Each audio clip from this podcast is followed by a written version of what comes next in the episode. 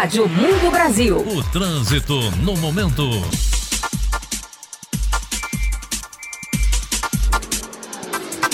Às 11 horas e 11 minutos, o trânsito no momento aqui na cidade de São Paulo. Informações importantíssimas. O trânsito, né, que esta semana está bem mais tranquilo, muita gente ainda viajando, apesar de muitas pessoas já terem voltado e estão voltando, voltaram ontem, continuam voltando hoje. Mas aqui já no plantão, sempre atento, sempre alerta, como diria aquele nosso velho amigo escoteiro. Sempre alerta, comandante Pinheirinho. Bom dia, por onde anda você? Fala, tiozinho, bom dia. Claro, estamos aqui apostos e atentos para variar, né? Tem outro jeito, né? É, fazer o que? Você é pago para isso, para trabalhar. Olha, tem aqui uma mensagem que chegou para o senhor, um texto do Carlos Arruda, nosso amigo internauta lá de Osasco.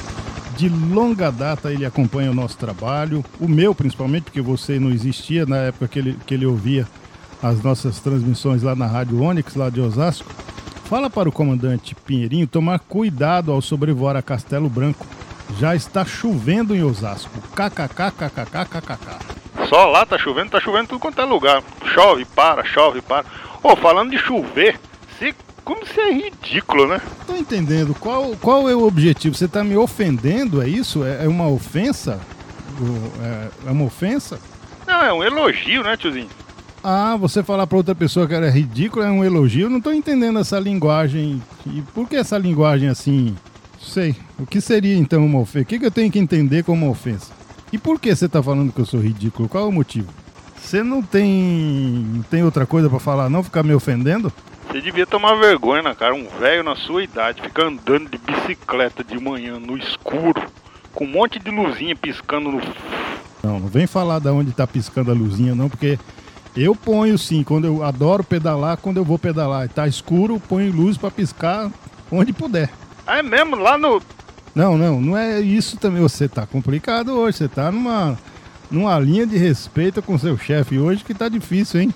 Ah, tá. Luzinha lá na frente, no, no capacete, é, uma árvore. Por que, que você não pendura logo? Vai, pedala com a árvore de Natal piscando e aí todo mundo te vê.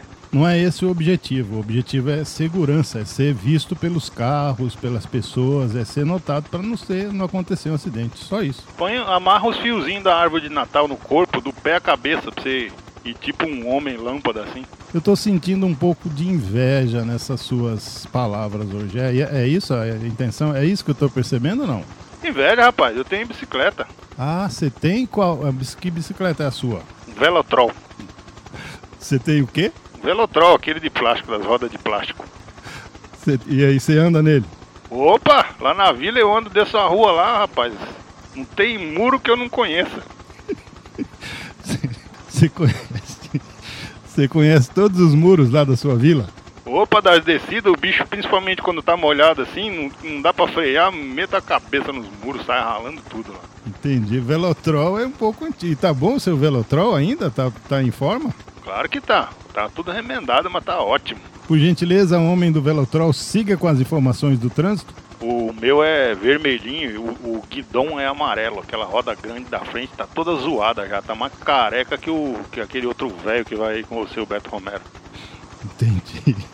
A roda do seu Velotrol da frente, aquela roda grandona tá careca. É, e quando a gente senta nele, fica com a quase tudo embaixo, assim. Fica pior do que que você andasse num, num Puma. Lembra aqueles carros Puma, quando você entra nele assim, fica na, na, na linha do chão, assim? Entendi. É, Velotrol é legal. É, eu nunca tive Velotrol não, mas tudo bem.